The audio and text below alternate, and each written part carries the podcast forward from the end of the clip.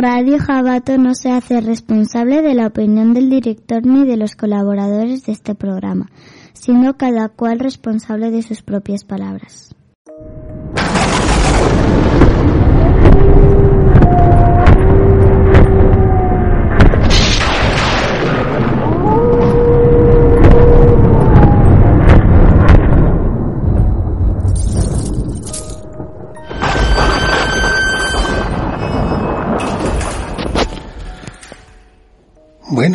Hoy estamos de visita en visita. Nos ha visitado Drácula y los vampiros, aquí en el anterior programa de nuestra vampirilla Dark. Y hoy, aquí con nosotros, tenemos otro, otro tipo de encuentros. ¿Conocéis la película Encuentros en la tercera fase? Otro mito, ¿eh? ¿Quién no ha oído hablar de esta película y de su música?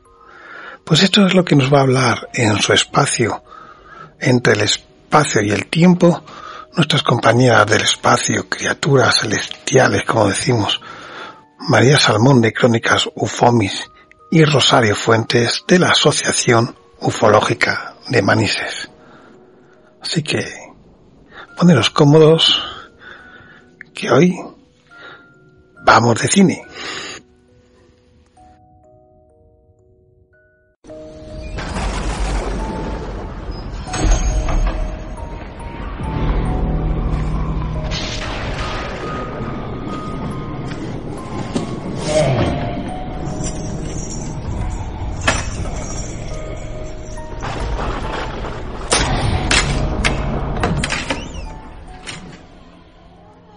Soy RJ.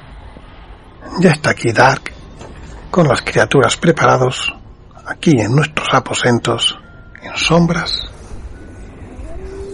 Al final de la escalera. ¿Preparados? Ya estamos aquí. La oscuridad cae sobre todos nosotros. Los seres oscuros salen de su escondite. Si te encuentras con ellos para enfrentarte a tus peores pesadillas.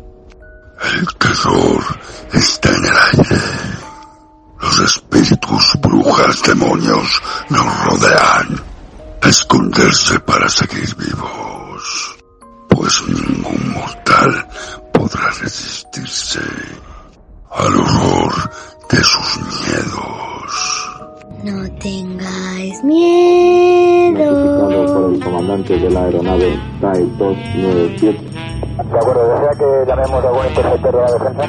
Que si es posible, sí, información, porque el tráfico está a menos de media milla y ahora mismo ha bajado un montón. Ha bajado, ahora debe estar unos 3.000 pies por debajo de nosotros.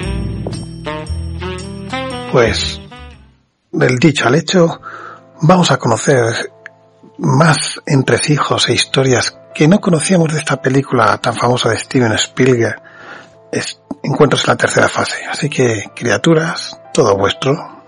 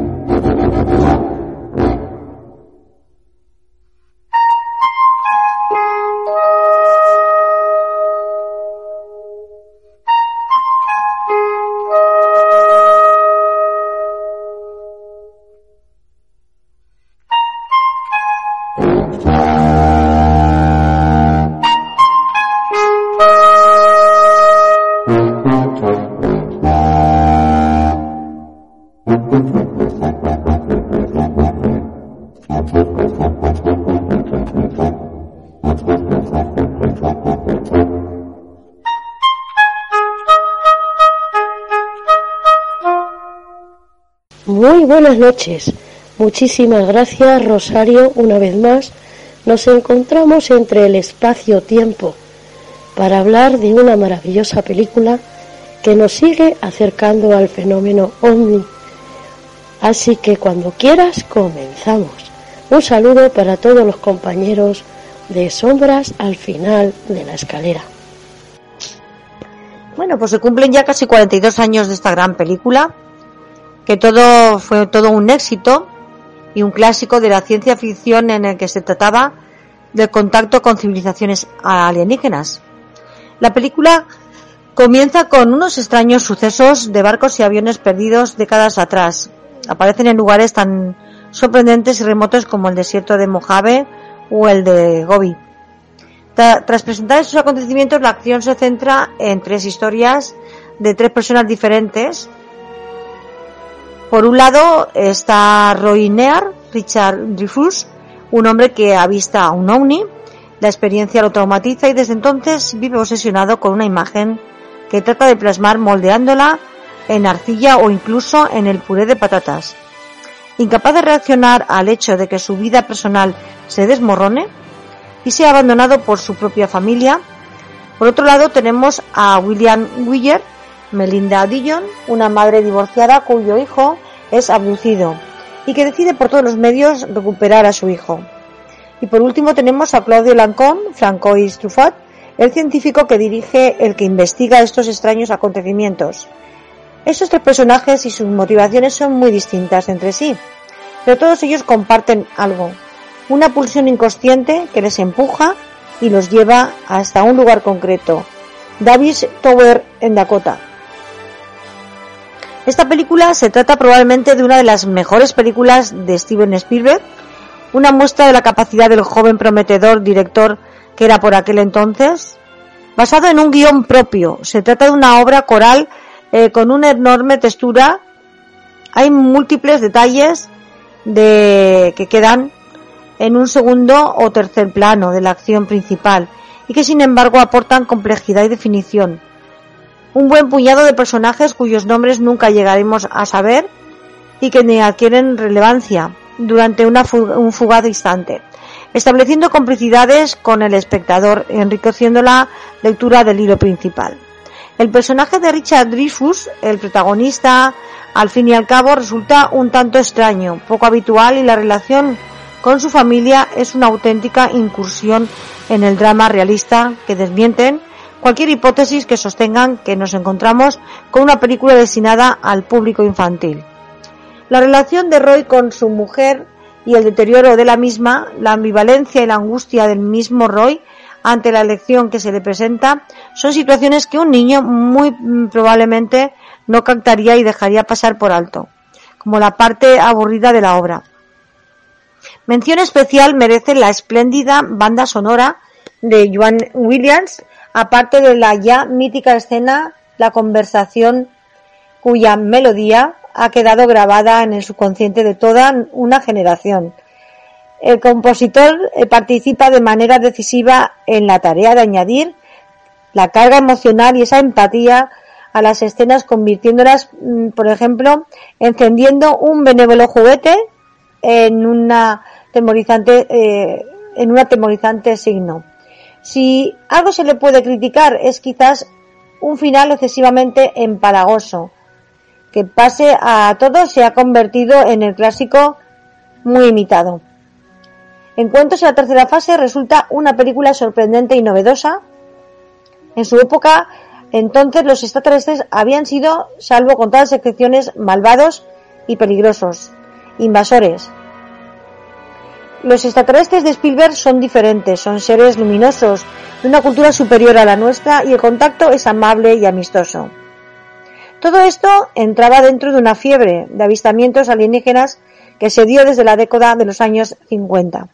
La película de Spielberg se salía así de los cánones de Hollywood clásicos acerca de los alienígenas para acercarse a una corriente social que esperaba que en plena Guerra Fría vinieran seres maravillosos, literalmente caídos del cielo, para salvarnos de nosotros mismos.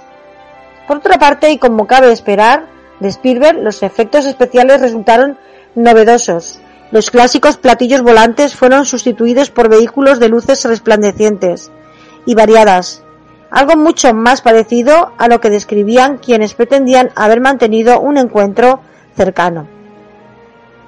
El título en, castellano Encuentros la tercera fase es en realidad una traducción errónea. siendo la correcta encuentros cercanos del tercer tipo. Pues hay varios. Está el de primer tipo, que es cuando eh, ves una luz en el cielo. Del segundo tipo, cuando ya ves la forma o, mm, o la nave. Y el tercer tipo, cuando ves a, a un personaje o a un ser de extraterrestre. Uno de los carteles de la película contenía en la mitad de su extensión una breve reportaje a doble columna describiendo los tres tipos de encuentros. Dicho cartel contenía un pie de página en el que se aseguraba que dicho reportaje era ofrecido como servicio al público por los productores de la película. Bueno, vamos a escuchar ahora qué nos cuenta María de esta gran película. Os dejo con María.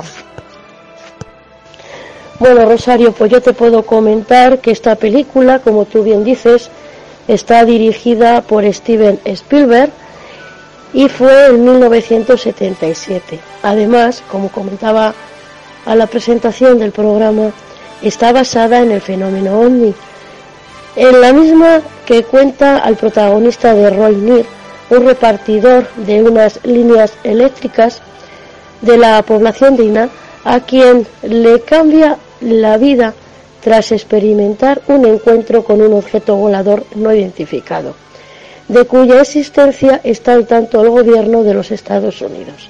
Así comienza esta maravillosa película. Bueno, pues como te iba comentando Rosario, eh, la película comienza de esa manera, en el cual, como te comentaba, la existencia de estos objetos voladores no identificados está en constancia del gobierno de los Estados Unidos, el cual además colabora con los ovnis en una especie de equipo internacional de científicos e investigadores. El film se estrenó en noviembre de 1977 y fue un gran éxito financiero y de muy buena crítica. Pero en el 2007 la película fue considerada cultural, histórica y estéticamente significativa por la Biblioteca del Congreso de los Estados Unidos y seleccionada para su preservación en el National Film Registry. La película se remasterizó en 4K y se reestrenó el 1 de septiembre del 2017, coincidiendo con el 40 aniversario del estreno. Y mira, te cuento que esta que hubo un escenario muy especial en esa película, en cual fue eh, la escena en la llamada Torre del Diablo. Es una extraña formación rocosa declarada como primer monumento nacional de los Estados Unidos que fue elegida especialmente por Spielberg para representar la montaña que se presentaba de forma obsesiva a todos los protagonistas contactados de esa película. Y la verdad es que el realizador consigue darle un extraño carácter inquietante que le va como anillo al dedo a la película. La verdad, María, que está muy, muy interesante por eso, por la montaña del diablo. Parece ser que es como... Mm, dicen que son árboles gigantes de silicio. La verdad es que te meten mucho en el papel y esa obsesión que tienen mm, con esa montaña y es algo que, les llega la información telepáticamente parece ser. Y bueno me encanta. La película es que te, te meten en el papel y no sé disfrutas mucho viendo la película. Yo la vi muy muy real. Me encantó me encantó. La verdad que muy interesante lo que cuentas María.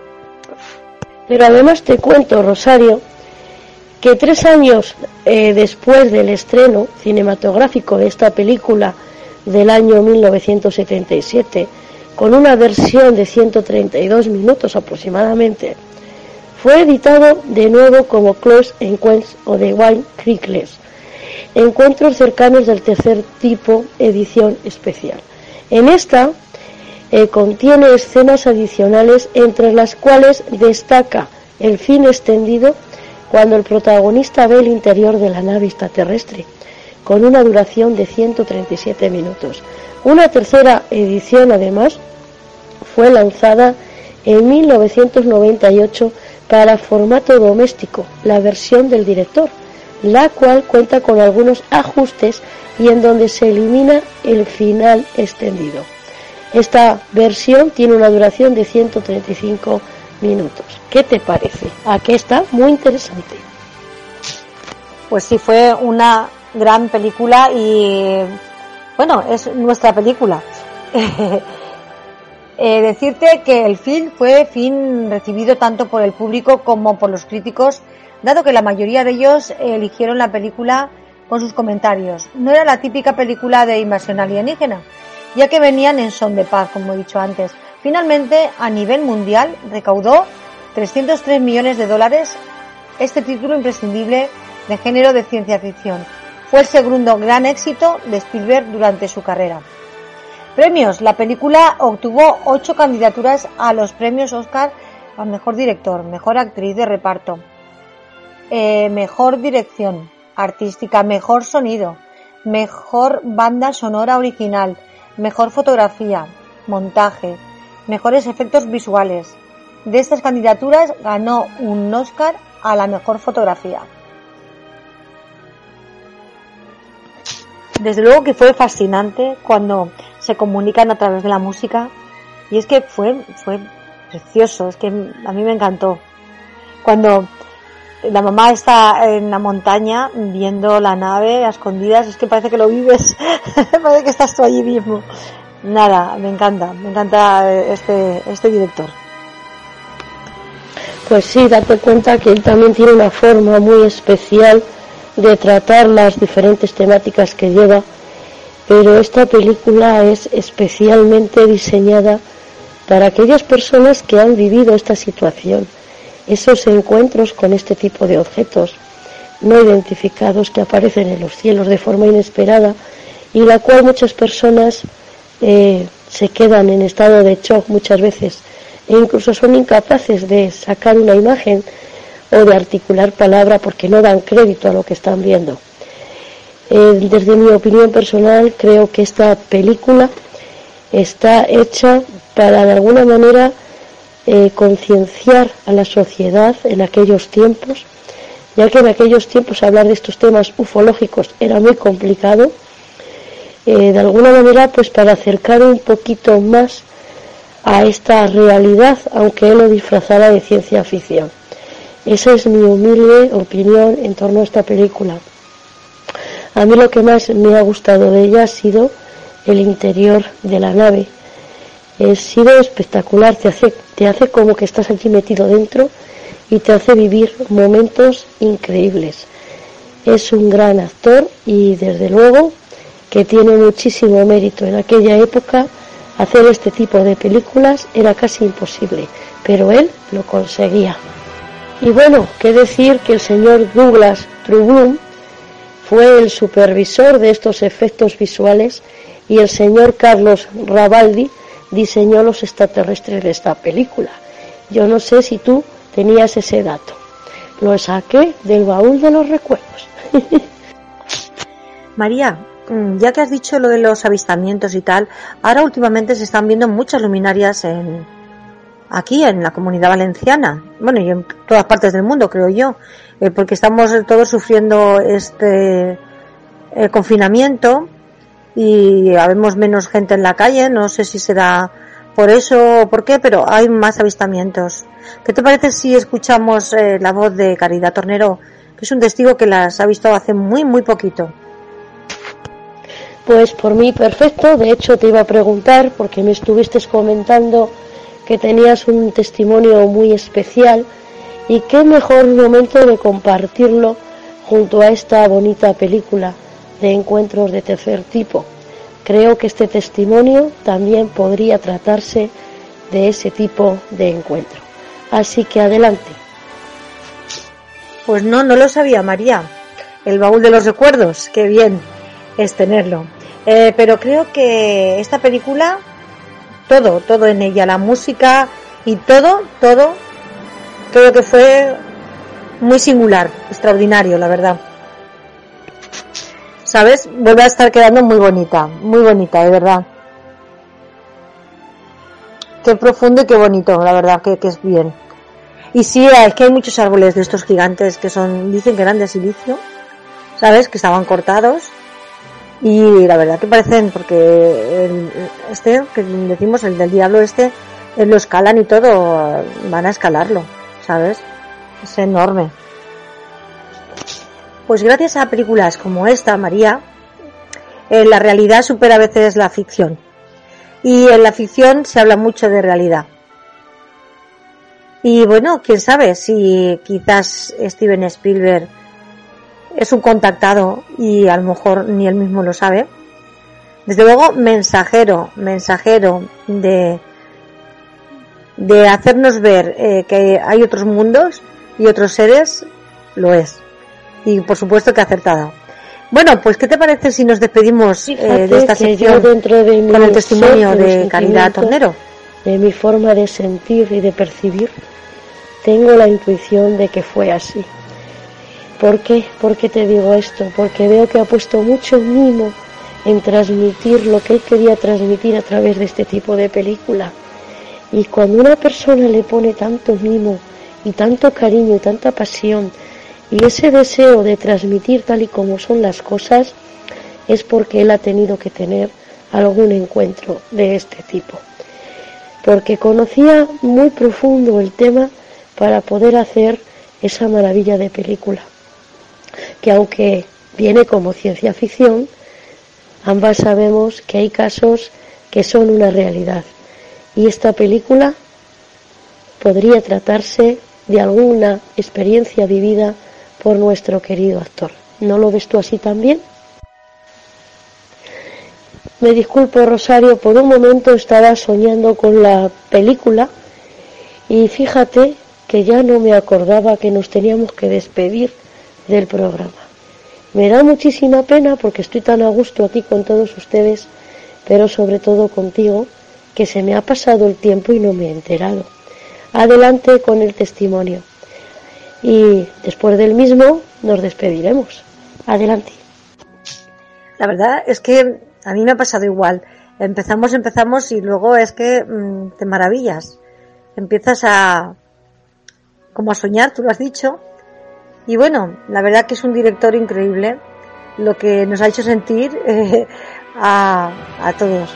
En fin, vamos a despedir el programa y os dejo con, con este testimonio real de, de hace muy pocos días que ocurrió aquí en la comunidad valenciana.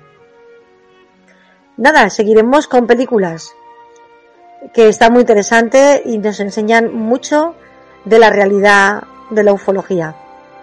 Buenas noches amigos, hasta el próximo programa Sombras en la Oscuridad y en nuestra sección Entre el Espacio-Tiempo. Pues muy buenas noches queridos rayo oyentes, muy buenas noches Rosario. Mientras ellos escuchan el testimonio, nosotros seguiremos soñando. Es una hermosísima película. Les dejamos con el testimonio de Cari, y hasta dentro de 15 días, aquí, entre el espacio-tiempo. Acuérdense, tenemos una cita en sombras al final de la escalera. Nunca dejen de soñar. Hola, ¿qué tal? Bueno, he aceptado la invitación de Rosario para que cuente mi experiencia que tuve el 16 de abril. Bueno, pues resulta que yo tengo costumbre porque claro, estoy escuchando tanto que se oye el hum, que es este sonido que se parece, que dicen que son las trompetas del apocalipsis, que se llama hum, denominado así.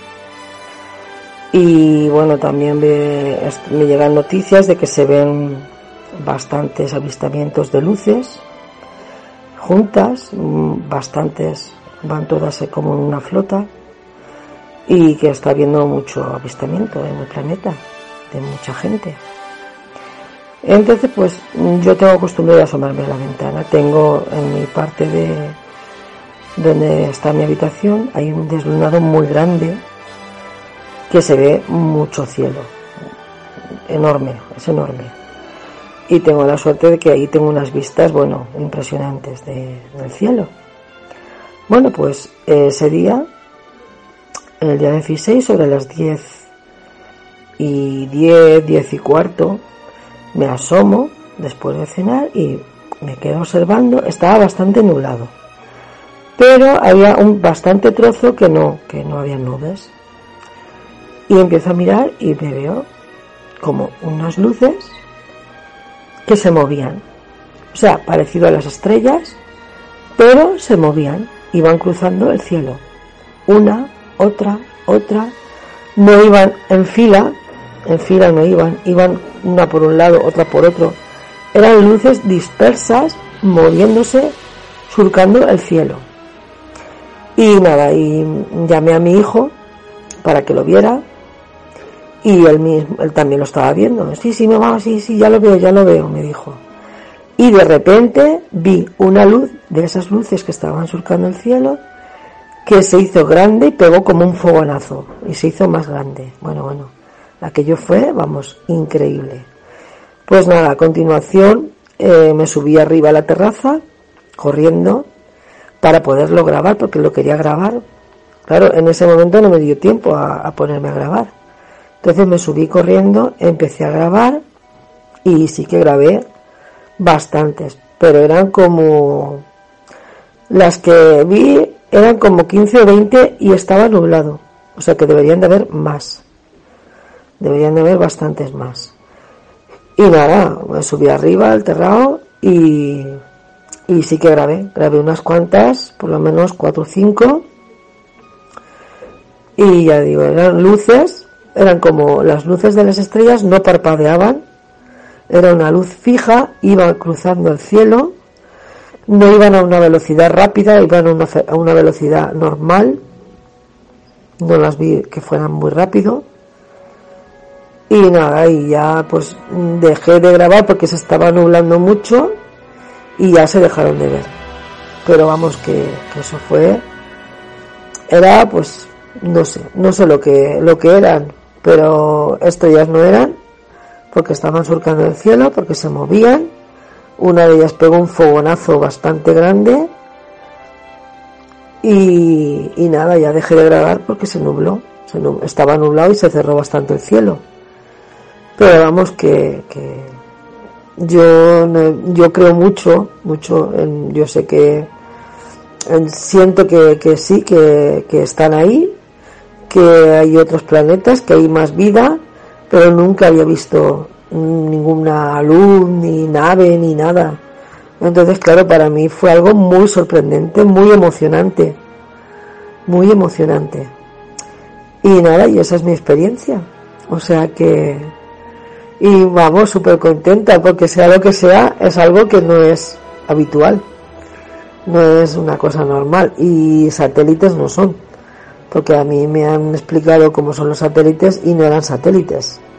Eran luces fijas, como esferas, como luces, y iban cruzando, o sea, se estaban moviendo, estaban cruzando el cielo. Y nada, y ahí os dejo mi experiencia.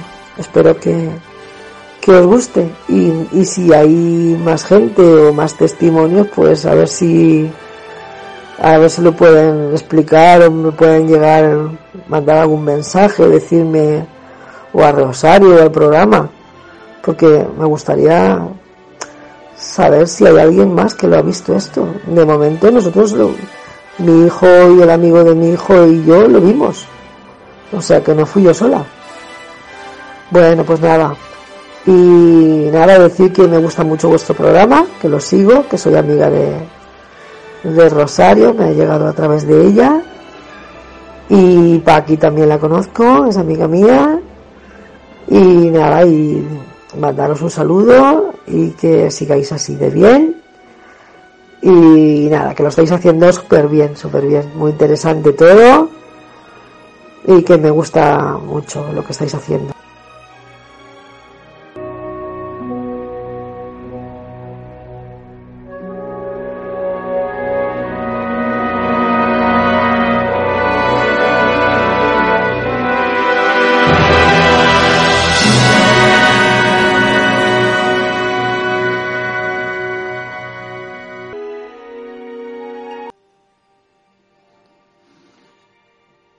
Sorprendidos porque yo sí, había cosas que no conocía. Mira, una película que a mí me encantó en su momento. sobre todo la música, todo el ambiente, toda la historia del misterio, ¿no? De dónde van con esas esculturas que hacía el protagonista, todo el misterio que hay detrás del gobierno, como siempre, da mucho que hablar, hay mucho que hablar. Y por ello ahora también os va a comentar en, en este orden un poco nuestro ogro favorito, Ronin. Bueno, es una, una película que a mí me encanta, de ciencia ficción y, tal vez un poco de, de, thriller conspiranoico, ¿no? Que en mi opinión se mete en la, en la reacción humana ante la posibilidad de que no estemos solos en el universo y el encuentro con esos seres. Es curioso, por ejemplo, que Steve McQueen fuese la primera opción de Spielberg para interpretar al protagonista y que a posteriori fuese sustituido por Richard Dreyfus, que ya había trabajado con él en Tiburón, porque McQueen decía que en alguna de las escenas en las que tenía que llorar no era capaz de llorar. Película que está realizada en 1977, ¿no? En pleno boom de los ovnis. Y está muy bien asesorada, ¿no?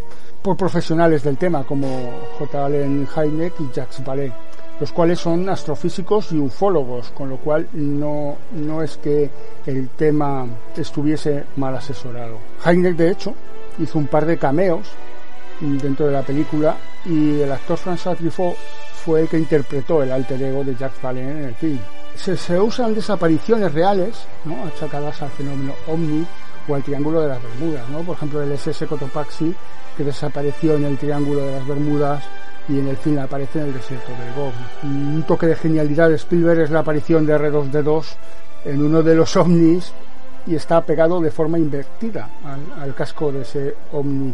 Es una cosa muy, muy curiosa y bastante divertida cuando te das cuenta. En aquel tiempo pues la ufología, eh, pues como decíamos, no había, no había no había caído en ese descrédito que a posteriori provocaría el caso Roswell y toda la moda de las abducciones, ¿no? Que seguramente, seguramente también todo eso fuese aumentado por el tema del gobierno, ¿no? Que tal vez quieren esconder que sí realmente ha habido, ha habido contacto con, con seres de otros planetas. Eh, como curiosidad también, producción que tuvo el, la película pues era errónea, como siempre aquí en España un título de una película, luego la ponemos la que nos da la gana. Me imagino que será por el marketing auditivo, ¿no? Encuentros en la tercera fase debería haberse llamado encuentros cercanos del tercer tipo. Una cosa muy bonita es que usan la Torre del Diablo del desierto, ¿no? que tiene una, una historia entre los Sioux, los cuales fue allí donde unas, unas hermosas mujeres de la tribu pues eran perseguidas por unos gigantes, por eso tiene esa forma de arañazos a todo alrededor, ¿no? que parecen arañazos, y desde allí los dioses pues las subieron al cielo y se crearon las Pléyades.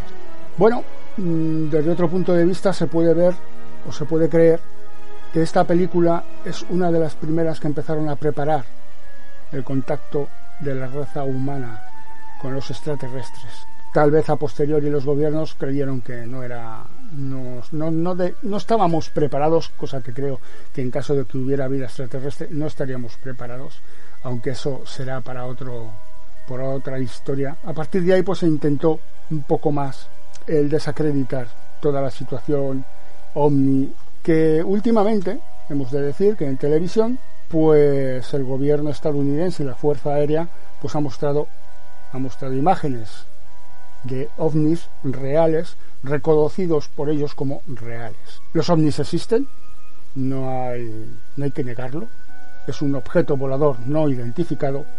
Otra cosa es que sean, extraterrestres, pero eso ya será otro tema de debate. Considero que es una, película muy entretenida, muy curiosa, que se le pueden dar mil significados. Sin embargo, creo que en este caso pues se aprovechó mucho del tema del fenómeno ovni en plena escalada de armamento militar secreto que seguramente sería por ahí por donde se podría achacar el tema de esos ovnis aparecidos en la época. Y bueno y sin más mm, esa es mi opinión. Como dice RJ vosotros decís no en principio muy buena película y muy recomendable. Muchas gracias. Álvaro Collantes de Planeta Conspirativo. Y Saludos a todos nuestros oyentes y amigos de Radio Jabato y de Sombras al final de la escalera de YouTube y Evox del mismo nombre. Yo soy Álvaro, algunos ya me conocéis de otros audios y a los que no, pues deciros que soy el webmaster de, la página web de Planeta Conspirativo y canal de YouTube y Evox del mismo nombre. En el audio de hoy que quiero aportar eh, voy a hablar de quizás el testimonio más importante que hay sobre los encuentros en la tercera fase del fenómeno ovni.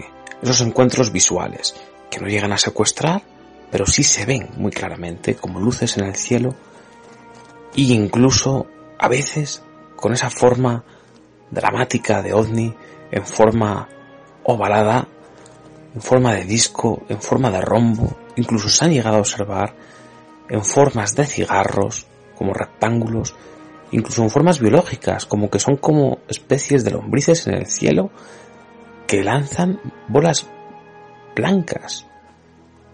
Unas cosas absolutamente alucinantes. Quizá tengan vida propia, esos ovnis biológicos, no lo sabemos. Sin embargo, esos son muy ya entrados en los años del, del siglo XXI.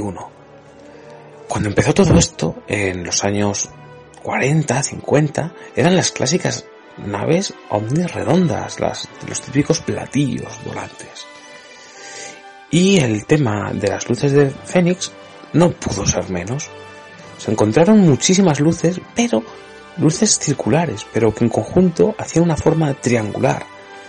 Posiblemente se trataría de la primera nave triangular, que luego se han visto muchas naves ovnis triangulares, pero esta era de unas dimensiones gigantescas en caso de ser tan grande.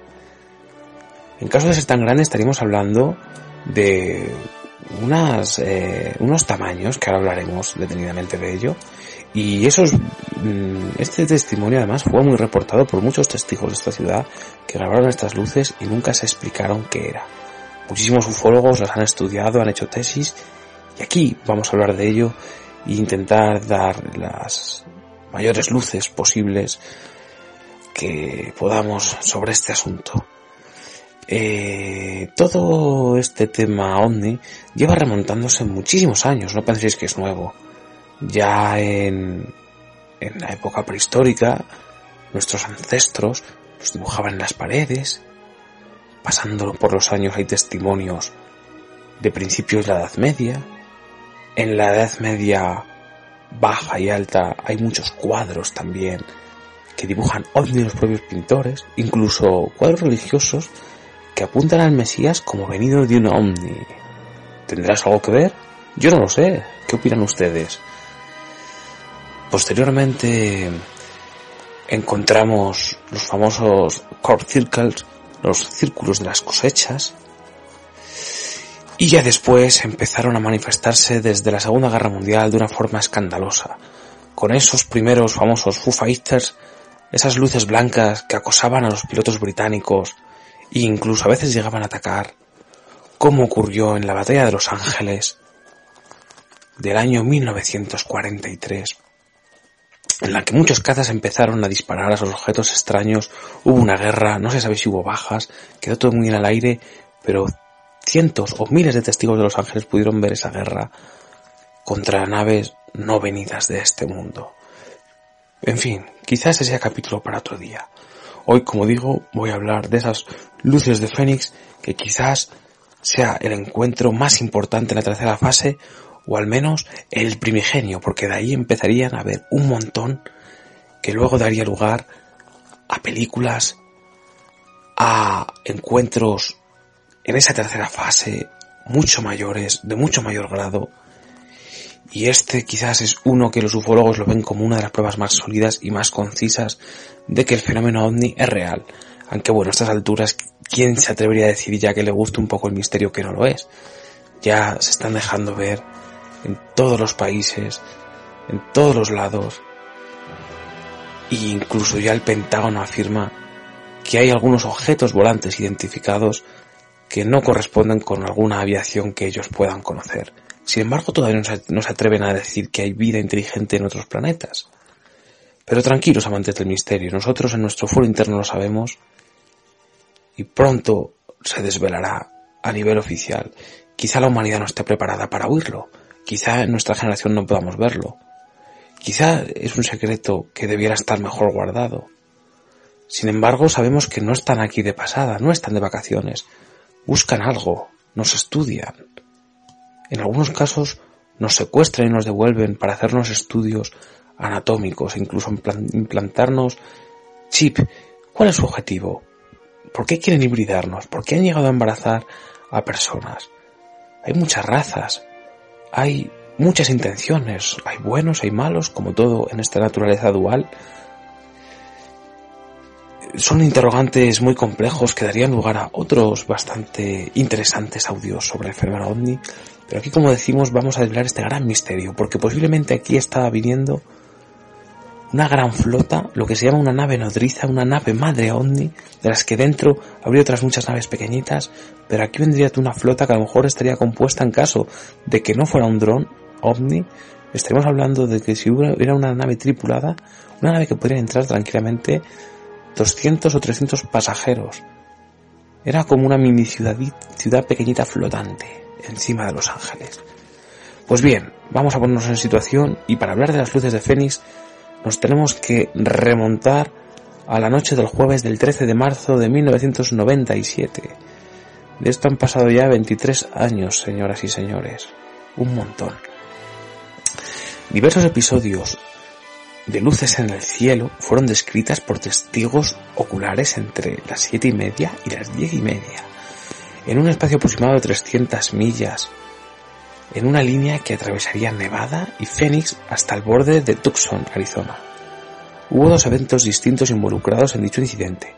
Una formación triangular de luces, la que hemos hablado anteriormente, que se veía pasar sobre el estado, y una serie de luces fijas en el cielo vistas en el área de Phoenix.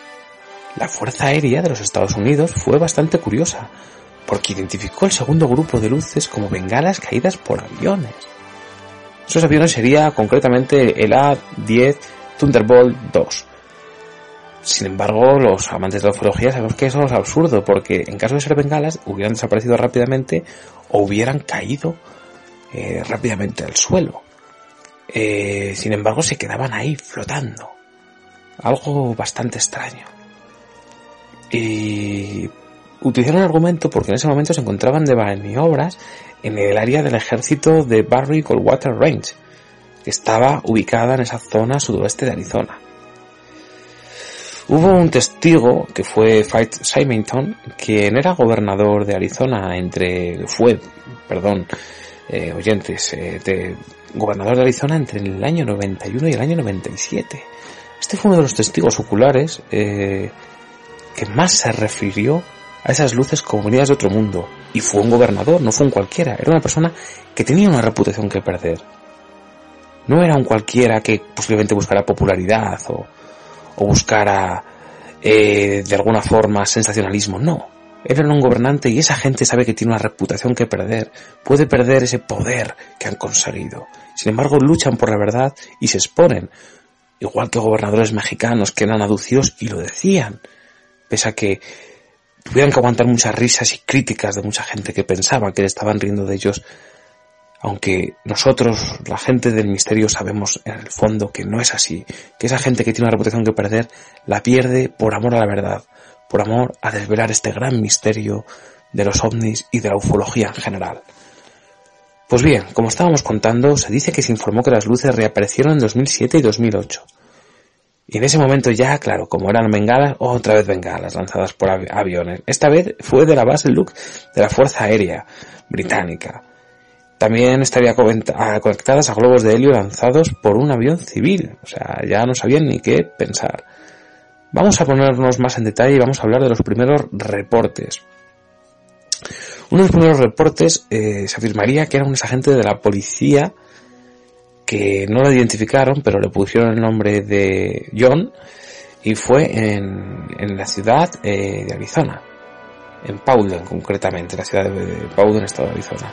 Fue la siguiente persona que denunció un avistamiento después de salir de su casa alrededor de las 8.15, mientras conducía hacia el norte. Supuestamente vio un grupo de luces rojizas o naranjas en el cielo que comprendían cuatro luces juntas y una quinta luz detrás de ellas. Según afirmó, cada una de las luces individuales pareció que consistía en dos fuertes luces separadas de la luz anaranjada. Regresó a su casa y con unos prismáticos observó las luces que desaparecieron al sur del horizonte. Avistamientos también en la ciudad de Prescott. Bien, en el área de Prescott había muchos avistamientos. Muchas personas llamaron a la policía afirmando que se trataba de un objeto de forma sólida y que bloqueaba gran parte del cielo. En Prescott Valley, la familia Kaiser se encontraba en el porche de su domicilio cuando vieron encender un grupo de luces. Estaban formando un patrón triangular, pero parecían todas rojizas, a excepción de la luz día o la que se encontraba en el vórtice del mismo, que era blanco. El objeto u objetos fueron observados durante dos o tres minutos con binoculares. Después desaparecieron del cielo rumbo al suroeste. No se pudo determinar la altura a la que se encontraban ni se dejó constancia de si emitían sonido alguno. El Centro Nacional de Informes OVNIs recibió el siguiente informe del área de Prescott. Atención señores que aquí voy a leer textualmente lo que decía. Mientras hacía astrofotografía observé cinco luces amarillo blancas en una formación de V que se movía lentamente desde el noroeste, cruzando el cielo hacia el noroeste. Luego giraba hacia el sur y continuaba hasta perderse de vista. El punto de la V estaba en la dirección del movimiento. Las primeras tres luces estaban en una V bastante apretada, mientras que dos de las luces estaban más atrás a lo largo de las líneas de las piernas de formación. Durante el tránsito noroeste noroeste, una de las luces traseras se movió hacia arriba y se unió a las tres y luego cayó de nuevo en la posición final.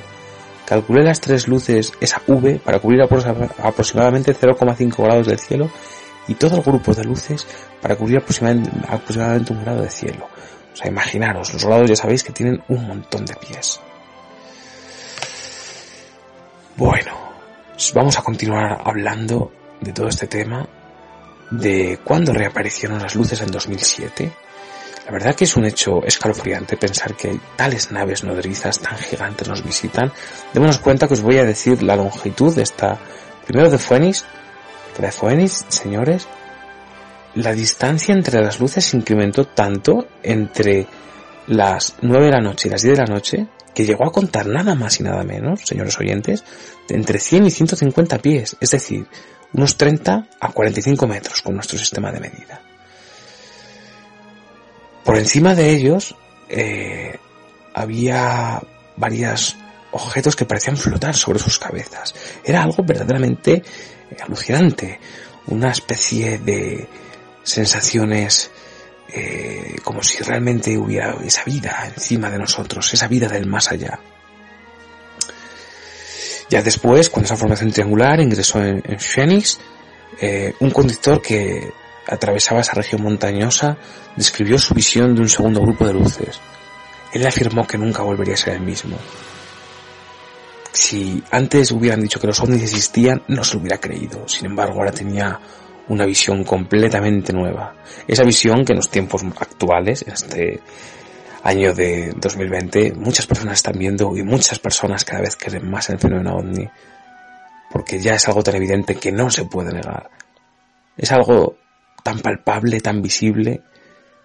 Tantos testimonios, tantos vídeos en YouTube. ¿Puede ser mentira? ¿Todos pueden ser un montaje? Pues evidentemente no. Y la gente pide respuestas.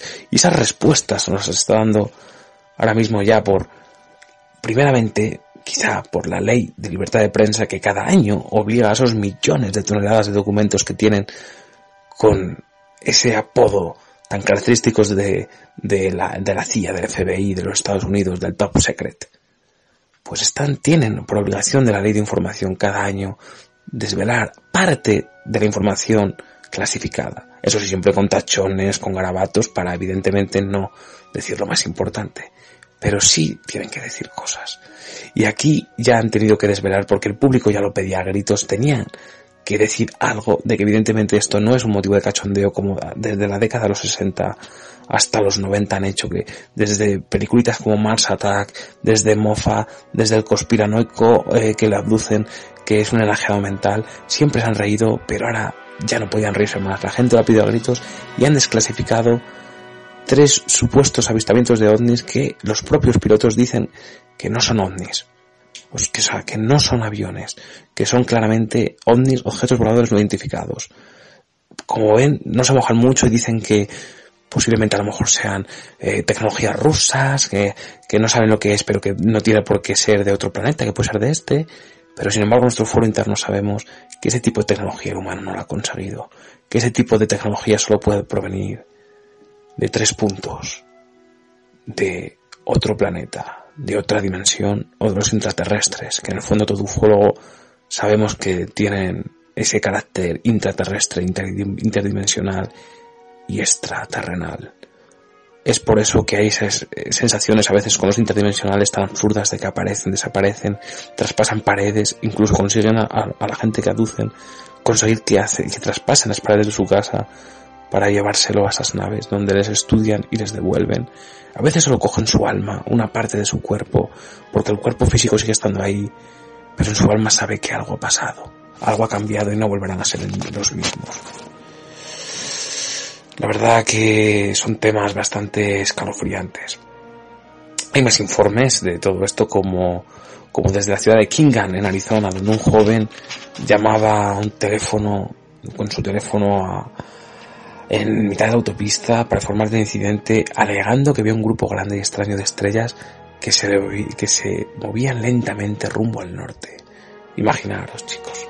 Qué sensación al pobre chico joven en medio de la carretera, con esa oscuridad, esa soledad, y ver esas nubes, esas nubes de un día otoñal, que el cielo está frío, gélido y de repente unas nubes de otro planeta, gigantescas, encima nuestro.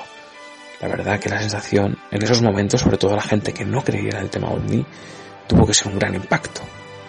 Pero esto no acaba aquí, chicos. Como decimos, reaparecen en 2007 el 6 de febrero de 2007 concretamente, la televisión de cadena Fox News pudo captar unas luces similares a lo que sucedió en Phoenix y alrededores. No obstante, los oficiales militares y la Administración Federal de Aviación rechazaron cualquier contacto con un objeto no identificado, alegando, como hemos dicho antes, que eran bengalas de esos aviones F-16 de de la base aérea del Duke. Pues bueno, nosotros pensamos que es otro truco y artimaña de la élite, pues saben muy bien que es el secreto mayor guardado. Sin embargo, esos ovnis saben perfectamente, el propio ejército que es quien se encarga de ocultar esos datos, la propia armada y el propio ejército del aire sabe muy bien que es real. Todos los asuntos que se escuchan del tema ovni van en un principio a delegaciones altas del gobierno para hacer un informe y rápidamente pasárselo al, a la armada a los altos cargos, evidentemente, esto un soldadito no va a tener eh, ningún tipo de conocimiento, sin embargo, los altos